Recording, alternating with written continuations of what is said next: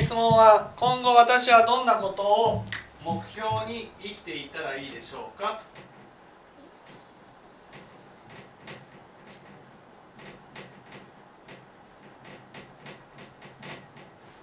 ね。えー、仏教ではですね、えー、目標に3段階あると。こういうふうにね教えられている。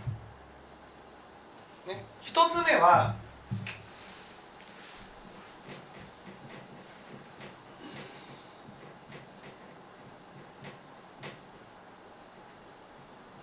ねえー、どう生きるか、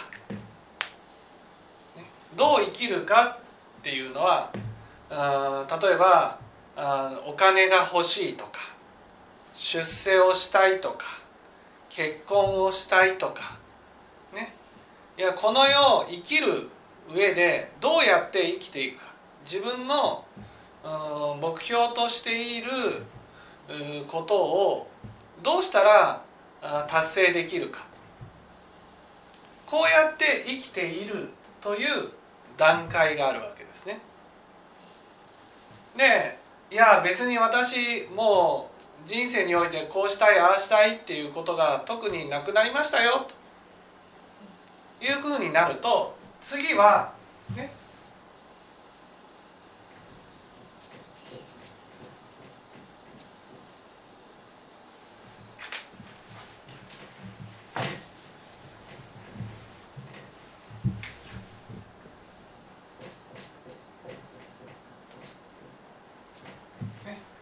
どうしたら苦しみを取り除くことができるかと、苦しみのない世界に出たい、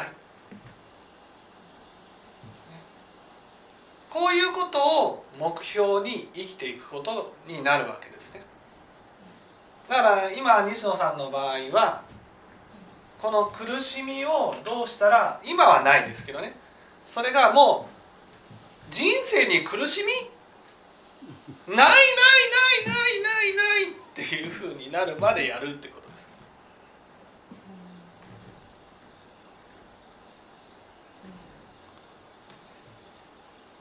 でも人生は苦なりなんでしょ人生は苦なりっていうのはそのお釈迦様のお言葉ですね。仏教のない人生は人生は苦なりっていうことです。それはなぜかって言ったらねその苦しみを生み出すような生き方しかしないからです。仏教を知らない知らない人はだから苦しみから離れたいと思いながら苦しみを生み出すような種まきしかしていないから人生は苦なりと、ね、でも仏教を聞いたならばいやその苦しみはなくなりますよと。こういうふうに教えられている。で苦しみがなくなると幸せになれるかと。これはね幸せって感じるのは初めだけです。苦しみのない世界は何にもない世界です。だから3段階目は幸せになるためのね幸せになるっていうことが目標になるわけ。でも私の場合まだ苦しみがゼロじゃない。ちょっと減った状態かな。そうそうそうそうそう。まだ2段階目です、ね、2段階目っていうことですね、だから何を目標に今はねもう苦しみのない世界に出ることを目標に生きていくっていうことが大切になります。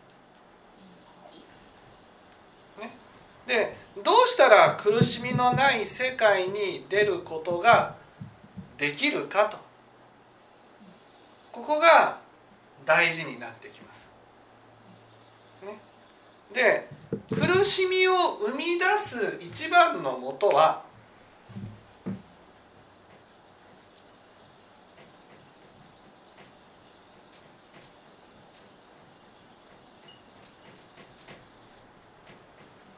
ガリガリです。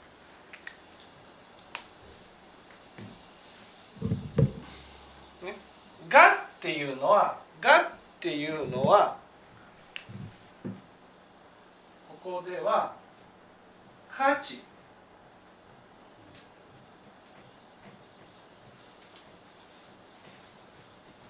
価値っていうのは自分が価値を置いているっていうことだけじゃなくてみんなが価値があると思っているものっていうことです。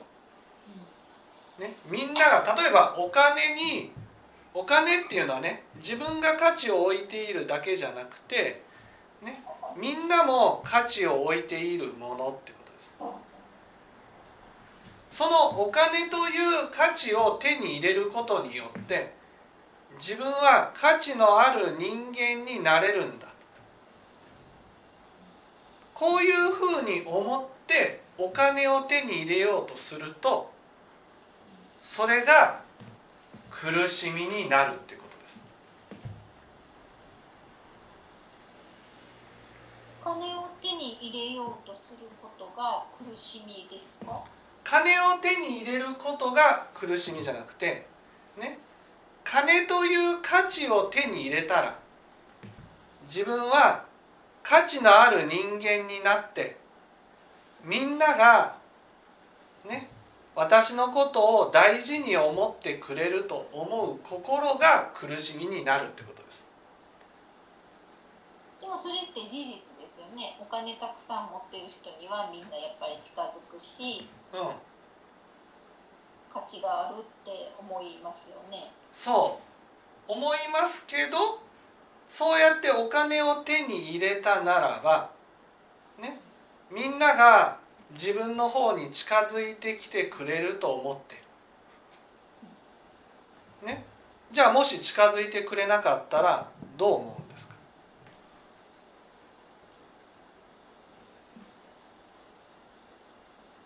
近づいてくれなかったらうん。相手を責める？近づいてくれなかったならば、ね、近づいてくれないことによって自分の価値を否定されたように感じるんです。はいはい。だから腹が立つんです。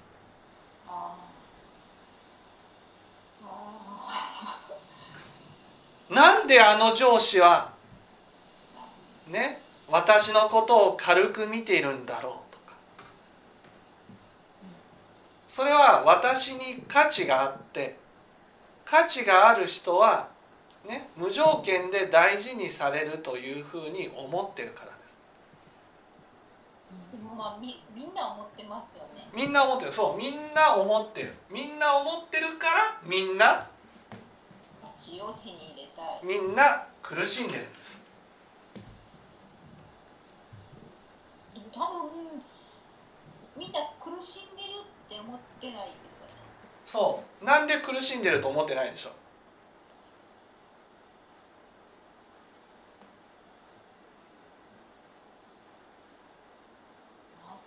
なぜ？実際私自分自身もその、まあ、上田さんとご縁がこうしてできたのは息子と疎遠になってしまったことが、まあ、きっかけなんですけどはい。それがなければまあ多分こうやってお出会いすることはなかったと思うしで妹がまあ上田さんのとこに通ってることはまあ知ってましたけどそのなんか前にその、まあ、私が上田さんの話を聞く前に妹がその苦しんでる人が救われる教えやみたいに彼女が言ったのでふーんって聞いてで苦しんでるって別に私苦しんでないしなって言ったんですよ。はいで苦しみってどんなことやと思ってるって聞かれて病気とかなんだっけあのか家族家庭がむちゃくちゃになってしまって離散借金とかそういうの離散してしまったとか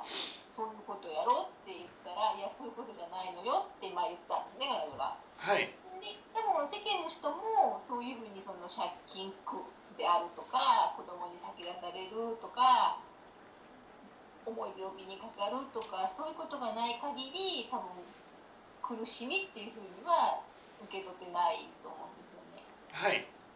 でどう言ったら。いいんだろう。うんうんうん。うん。これはねなんでなんで価値を求めることが苦しみなのかというとね。それはその求めている価値というものが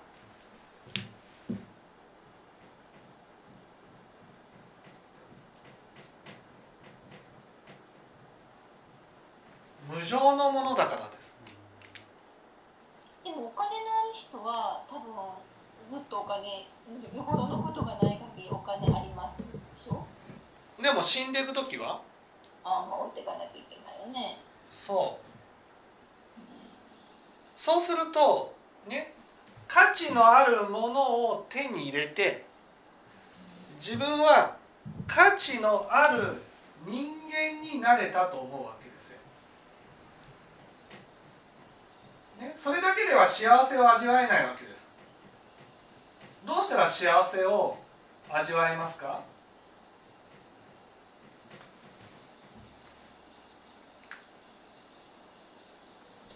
たら幸せを味わえるか。多分無条件で自分のことを必要としてくれる人がいれば幸せなんじゃないかなって私は思います無条件で無条件でっていうのは価値を求めてる限り無条件なんていうふうに思えないわけです。人が私を必要としてくれるのは自分に価値があるからだと。価値を失ったならば人は見向きもしないと思うわけです。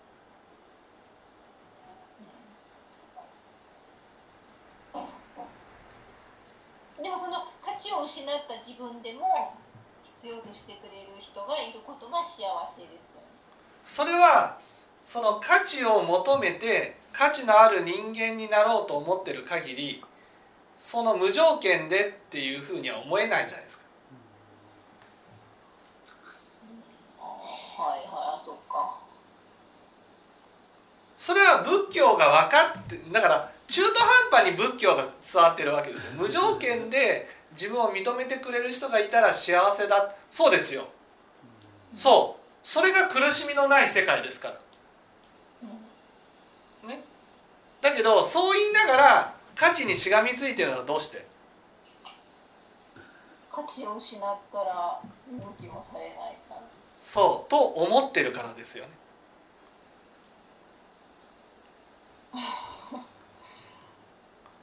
思ってるんかなわかんないでも私だいぶ価値って自分の価値ってすごい差差があったなと思いますもん。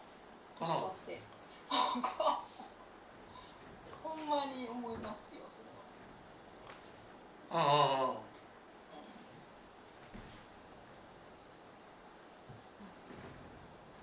だから？だから。だから？だから。だから？昔よりも。昔よりも。昔よりも穏やかになった。んで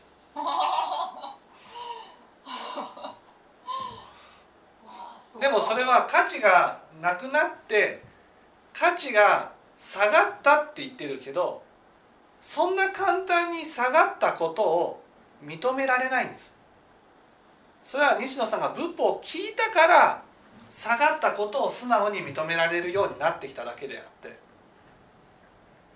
あのものすごく貧縮もんですけど、まあ、思い切って言いますが私今のその価値を上田さんはお金っていうふうに例えておられますけれどもあの自分私としてはお金よりもあのしっくりくるのが若さと美しさなんですよね。はい。もう正直こうもうずっと貧縮もんですけど。いやいや貧縮ものじゃないですよ。その価値っていうのは人によって違いますから。はい、でその方が自分はしっくりくるんです。はい。でまあ若い時はそれなりに自信もあったのですが、まあ、ここ最近まあもうこのマスク生活になってからというものほぼほぼこう美容には気を使わなくなってしまったのでなんかまあどんどん自分が老けていってるなって自覚をしているんです。でまあ価値がだいぶの女性としての価値が下がったなっていうのが実感なんですよ。だけどそれを素直に認められました？素直には認められない素直に認められないので私たちはどうするかと。つまり価値を、ね、価値は無常のもの、ね、若さとか美しさは無常のものと。でもそれによって上がった価値は価値がなくなったらそのまま下が下げることができます。うん、ある程度は下げてると思います。下げたら下に見られてもいいですよねいやあかんです。それは下がってないって言うんですあそっか。下がってないそう価値を失ったとともに価値のある人間っていうところに立ってる自分がそのまま下がっていけたらそれは苦しみはないわけです。でも価値がなくなりましたとでも自分の中で上がった価値は下がらないんですそれは昔の美しさにしがみついてるからっていう意味ですか？昔のすそう昔昔上がったものは価値を失ったからといって下がることはないんですそうです。ほな私の中のこのああもうあかんなと思うのは何ですか？あかんなっていうふうに思うのは仏教を聞いていろんな怒りをだいぶ取り除いたからなんです怒りが減ったからあかんあダメやなって受け入れられるようになった。そうそうそうそうそうそう。聞いてなかったらずっと。ずっとつまり価値はなくなったけど価値のある人間に立つためにね同僚の子を悪者にしてその人を責めている限り自分は？上に立てる。そまあ確かにおっしゃる通りなんでその若さとか美しさは私より若い美しい人には全くもう勝てないんですけれどもそこにまた違う価値を乗せてるんですよね。うそうそうそう。経験経験。そうそうそう。だから私を立てなさいと。えええだから私を立てなさいと。あ。はいはいはい。私の方が上よ。ってことは結局私は全然その今今最近ようおっしゃってるあの京満山からもうまた降りられない。いやいやだから穏やかになってきたんでしょ？と自分では思う。穏やかになったってことはどういうこと？穏やかになったということは？京満山を前よりは？降りている？そうです。降りざるを得ないですよね現実を目にすると。いやいやいやいやその現実を見たくないからこのこの同僚が嫌だってなるじゃないですか。それと私のその若さと美しさに執着するやつとのは同僚へのあの否定は別個のもんじゃないですか。別個じゃないですよ若さと美しさに価値を置いて京満山を登ったわけじゃないですか。でも同僚は美しくないです。よで若さと美しさは今度落ちたわけですよね。はい。でも別の価値にこうすすすがりつくわけですよ。経験とか実績とか。はい。はい。で私の方が長く勤めてると。敬いなさいよってなるじゃないですか。うん、なってました。ね。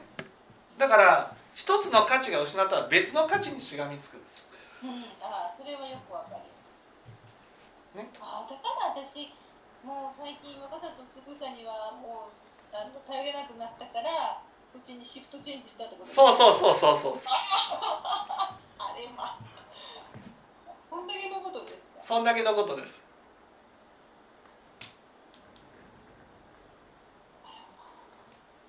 でもまあ後輩は全く人を敬えない敬わない人やと分かったので、まあ、私は頑張って自分が頭下げてますけどういつまで続くかは分かんないけど、まあでもそれで頭を下げてるっていうことはねその自分の中の上だっていうことね上だっていうこのガリガリの心を減らす種まきなわけです。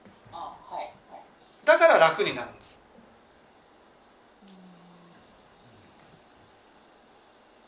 だからガリガリになればなるほど苦しくなるんです。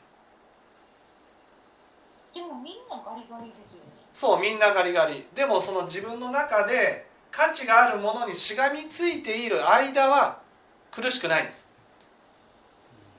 でしょうね。ね、苦しくないしそこで幸せって何だと思います？そのガリガリの幸せって。ガリガリの人にとっての幸周りのせ人が自分の価値を認めてくれることですね。いえ違います幸せとは優越感。ああはいはいはい。はいはいよくわかります。優越感で何？優越感で相手を見下すことなんです。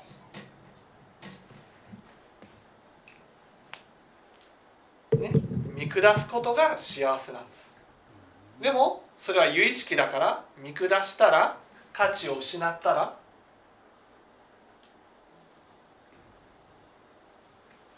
見下されるように見下されているように感じるそう見下されているように感じる。だから幸せを味わった分だけ苦しむんです。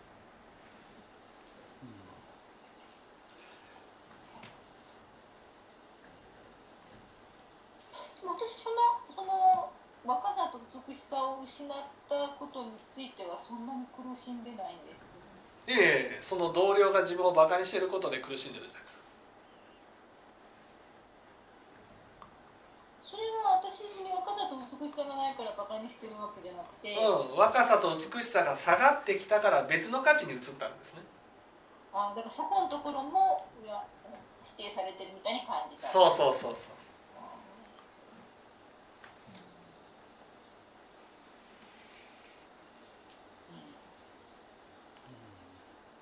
だからここには2つの苦しみがあるん。ですよそのね無常のもの無常の価値にね無常である価値に一生懸命努力してきた。でもそれが無常によって失われてくるとその努力が結局無駄になった苦しみ。いや無駄になったとは思わないんですいやそれは死ぬ時には無駄になりますか時には無駄 ね、そしてその同僚が自分のことを軽く扱ってるってことは自分の経験やそういうものをいわゆる否定されてるように感じるわけですね。その苦しみってことです。もう一つは自分が今まで上に立って優越感を味わった分だけ今度その価値を失った時に自分が相手に対して見ていたものが自分に跳ね返ってくる。でも経験とかは失わないですやん。自分の中の経験したことは。経験は失わないけれども経験を認めない人と向き合うと私が経験したことをちゃんとそれを認めてくれて初めて経験が意味があるんですよかりますか？でも多分自分の経験に対して人ってそんな多分そんなに認めてくれない気がする。そう。だからその度ごとに西野さんは腹を立ててたんです。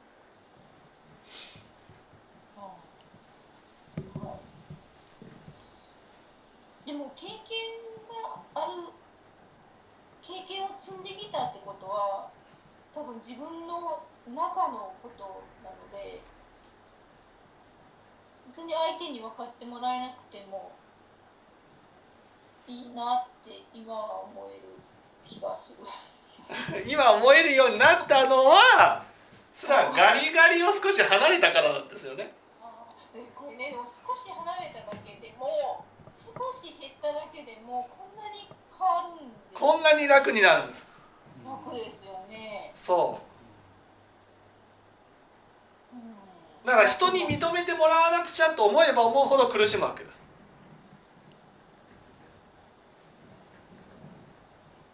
そうですよね。だから何度も言うように西野さんは仏法を聞いてこのガリガリから離れるように離れるように教えを聞いてきたはずなんです。うんでその教えが入って実際に今はガリガリからね結構離れた少し離れたうんでもちょっとちょっとだけやと思う。ちょっとだけ離れた。うんね。それだけでもこんなに楽になるんです。あそう楽になる。毎日その仕事から家に帰ってきた時のこの心がもう全然違いますもん。はい。今は。もう職場のことも思い出さなくなったし帰ってきてから。ここねここ1ヶ月2ヶ月ぐらいは。うんだから前やったらもうその職場であったことばっかりこうもうエンドレスでこう頭の中が回ってる感じやったけど、うん、まだちょっと楽になりました。だいぶ楽になりました。そう。それはそれだけガリガリにならなくなったってことです。なるほどね。そしたらその、うん、でもなかなかの自分の価値から完全に離れることって難しいですよね。そうでもね自分が自分のことを価値がある人間だと認めているのはいいわけですよ。この価値っていうのは「が」だからね。人が認めないと意味がないって思ってるわけ。だから人が認めてくれないからだから苦しむわけですよ認めない人が一人いるだけで苦しむんです。それを今はねいやわその経験っていうのは私しかわからないことだから。うんだから人はどんなに私が経験を積んできたとしても人はそれを見てるわけじゃないからと。うそれは昔は思えなかったでしょ？こんなにやったのになんで認めないの？それで苦しんでたんです。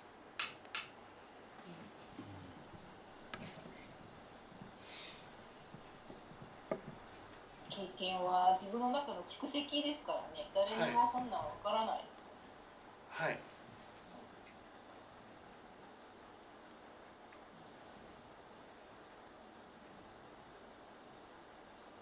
なんかこの間テレビを見ていてはい。あのなんかこう小さい子の動画を投稿してるコーナーがあってはいなんか生後4ヶ月ぐらいの赤ちゃんが頑張ってこう寝返りをしてる動画やってなかなか寝返りができなくてねその近くにいた4歳か5歳ぐらいのお兄ちゃんがこう頭でねこうその自分のおお兄ちゃんの頭でその赤ちゃんの弟ののあの寝返りのアシストをしてたんですよ。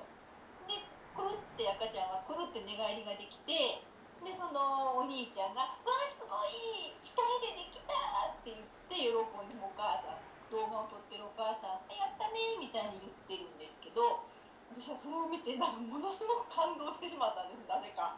それはあのお兄ちゃんは決して自分がアシストして言ってないわけです。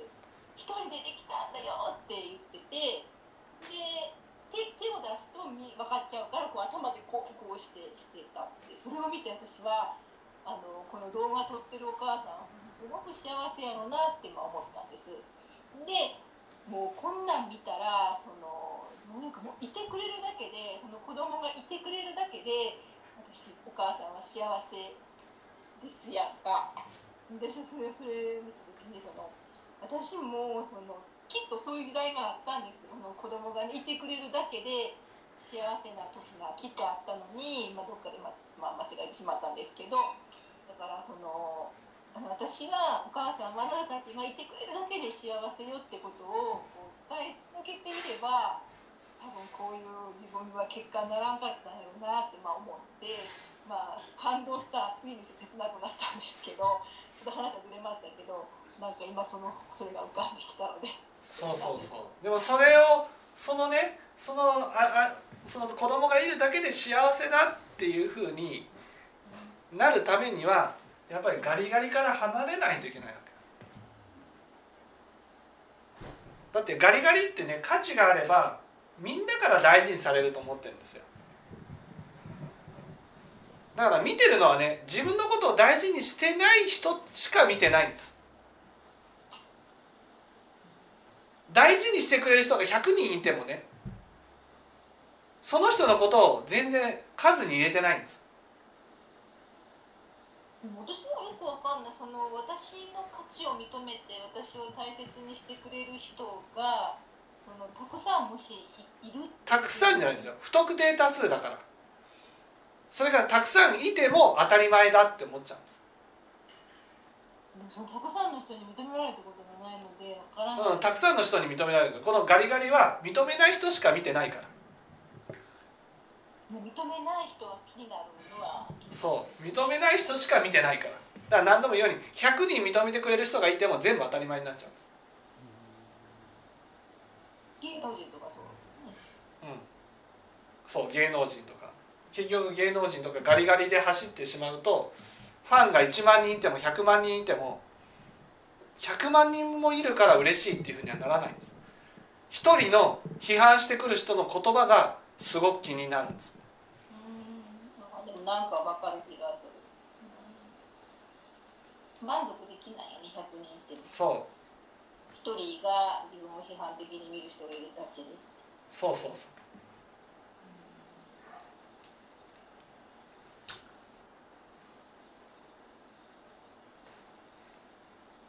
結局自分で自分を認めてあげるしかないですよそうです。ねねそうです。えなかなかそこのところは難しいんですよね。うん。そう。自分でだから自分の価値を認めるのが人だっていうのがガリガリなんですよ。でも自分の価値を認めるのは自分自身なんだ。そこに立つだけですごく楽になるんです。だからさっき言った私あの経験値は経験してきたことは自分の中に蓄積されて自分にしかわからないっていうのもそういうことですそうそうそうそうそう。自分を認めてあげるっていうことですよね。はい。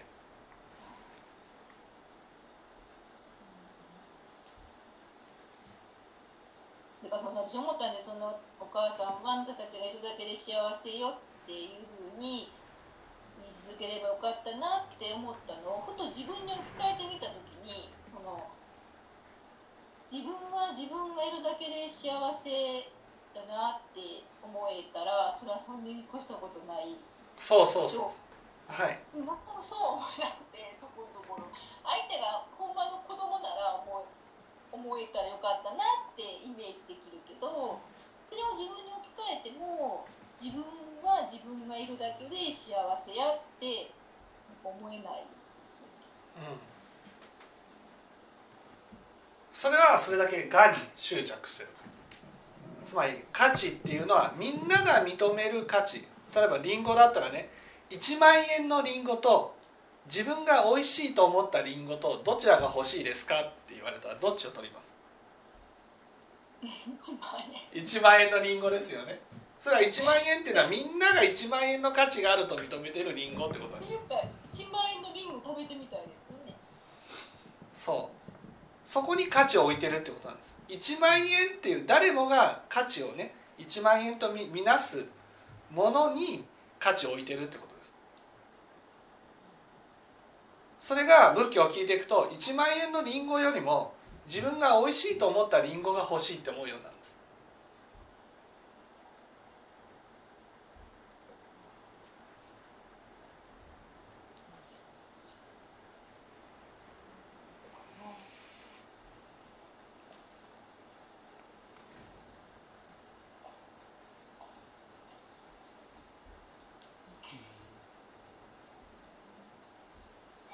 自分でその自分のことを認める自分の価値を認められるようになるにはどうすれば、どうすればいいかやっぱり自分に正直になるってことです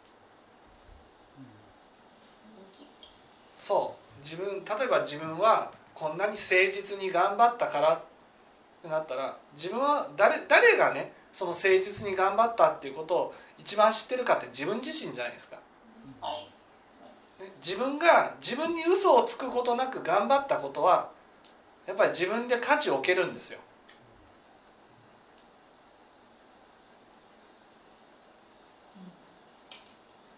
だけど自分に嘘をついてね頑張ってないのに頑張ったってしたものは後ろめたいものがあるんです。だからそういうところを人が人が見てるわけじゃないんですけど自分の心の声が言ってるんですけど人が見ているような感じがしてどうしてもみんなが認めている価値にすがろうとするんです。例えばその詐欺師ってあるじゃないですか。詐欺師ほどブランド品が欲しいんです。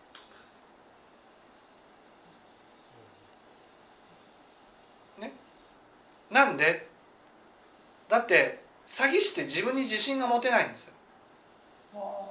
嘘ばっか言ってるから。嘘ばっか言ってるから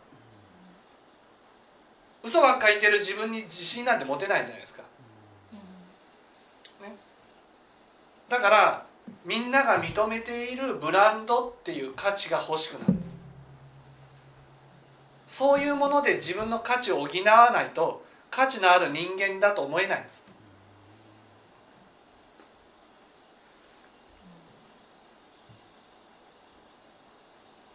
だから幸せになる一番のもとは誠実に生きることなんですよ。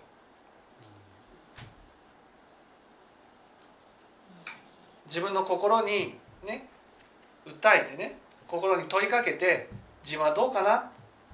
自分自身でちゃんと言い訳をせずにやっているかな？っていう。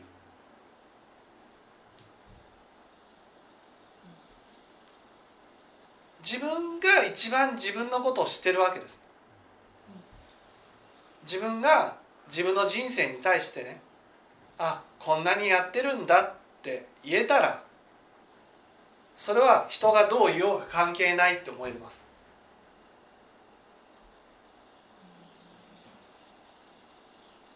それが仏教でいう戒なんです。そう。そう。会何のためにするのか。結局ちゃんとやってる？うんちゃんとやってるってそのちゃんとやってるって自分で自分自身が言えるような生活をすることが会なんです。生活はダメです。もうボロボロです。そのボロボロだっていうんだったらねそのボロボロだっていうことを素直に認めればいいんですよ。だから自分はそんな言うほど価値のある人間じゃないんだってなれば優越感もそんな起きないから。いやもう生活に関してはもう私は人様に言えないような生活をしているのであの、うん、ええ加減な生活をしているので本当驚いたりですか？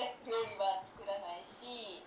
うん、だけどそれが自分でね自分の納得できるような生き方をすればそれで苦しみはなくなるわけです人生における。自分の自分に嘘をつかずに自分の中でね誠実に生きる。例えば自分は自分なりに一生懸命ちゃんと生きたんだと言えるような生活をしていたとしたらそれだけで苦しみはなくなるわけです。なぜかったら自分で自分を褒めてあげることができるから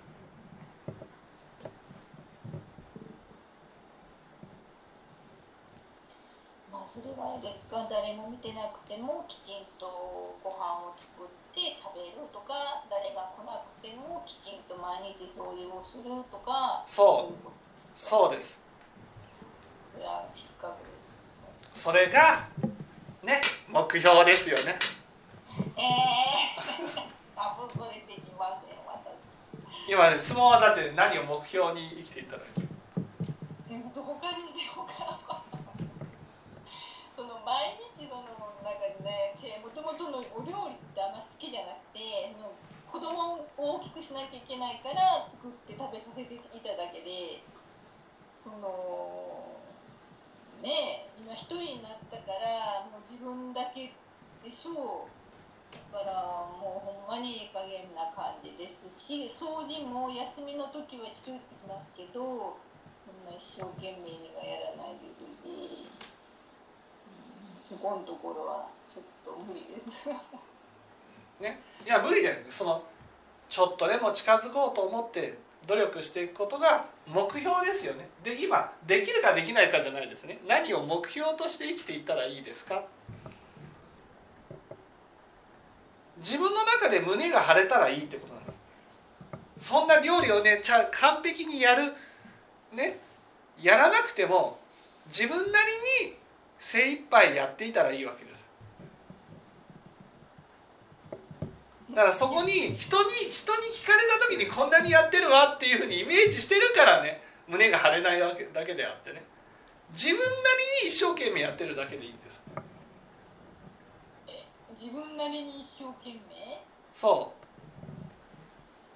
やってない。一生懸命やってないです仕事は一生懸命やってるんですけど、まあ、生活全般はもう私は失格です、ね、人間失格なんや。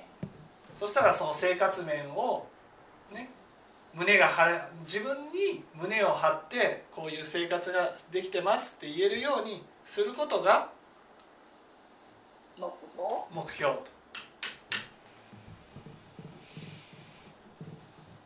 いやそんな生活ができたらねすごいすごい幸せですよ。幸せって言ってもね苦しみがないという意味の幸せですけどね。とりあえずはそれでいいですそうそうそう。ね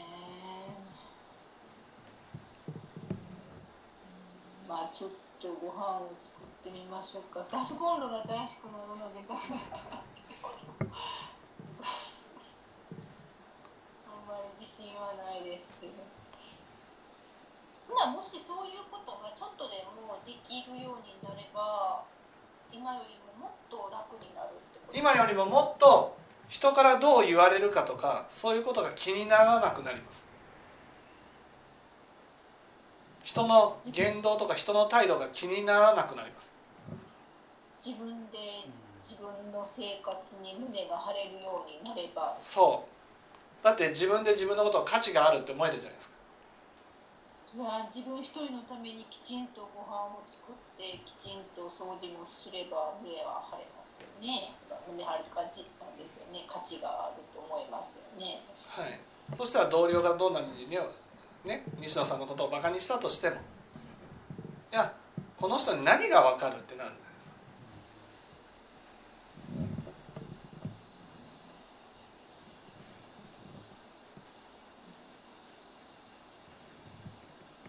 にあの掃除っていうのは毎日しなきゃいけないもんですかそれは何でもいいですから自分に嘘をつかなければいいだけなんです。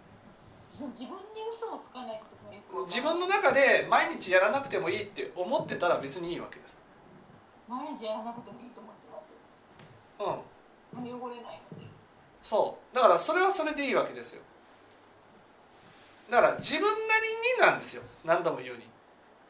これだけやらなくちゃいけないっていうことじゃなくて自分に嘘をつかなければいいんです自分は汚れてないと思うからこれぐらいの掃除でいいって思って掃除をしてるならそれはそれで快なんです。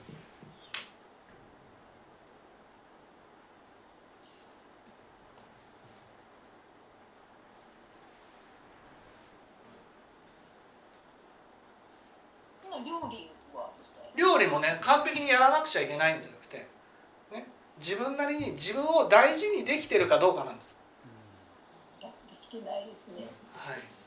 だったら頑張りましょう。自分を大事にするというのは栄養バランスを考えた献立を考えて自分のために料理を作るということ。そうです。自分のために。だって自分って一番価値がある人間なんでしょ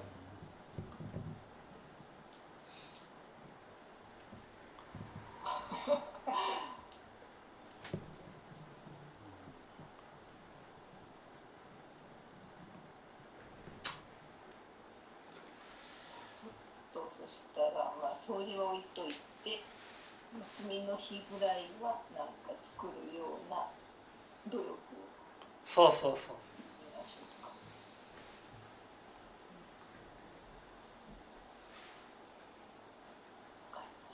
はい。